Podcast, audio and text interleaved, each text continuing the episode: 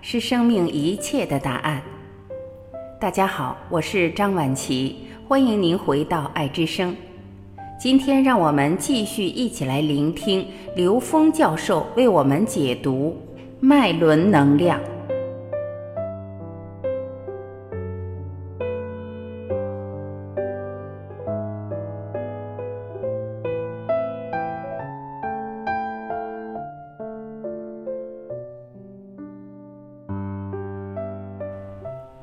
脉轮的意义代表不同自由度的能量表达，而且逐层抬高。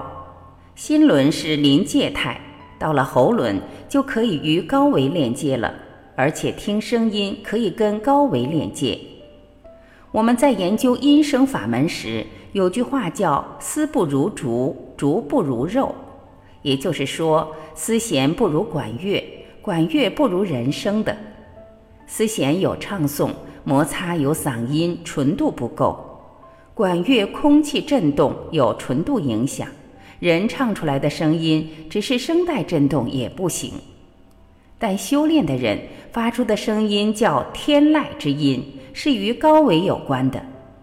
梵唱的七个音，音声疗法可以打通任督二脉。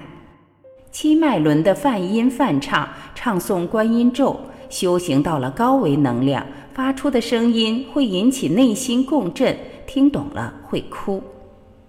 到了眉轮就是上丹田，顶轮就直接连接高维了。七个脉轮表达很妙的意义，在心轮的临界态表达的是爱，在三维空间最大的能量就是爱，所以我们在情感充沛的时候，经常会感到心轮部位强烈的感觉。当我们与高维链接时，此时演绎的图像都是高维图像，会看到重叠的很多的高维的像。就像这个杯子，二维是平面图，三维有无穷多的二维图，在高维可以看到很多重叠图。有序的是左脑逻辑构建的，右脑的图形光是能量态，可以用艺术的方式表现你可能感受的东西。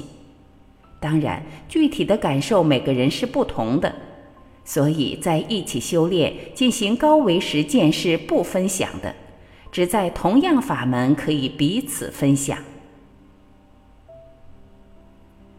感谢聆听，我是晚琪，这里是爱之声，今天我们就分享到这里，明天再会。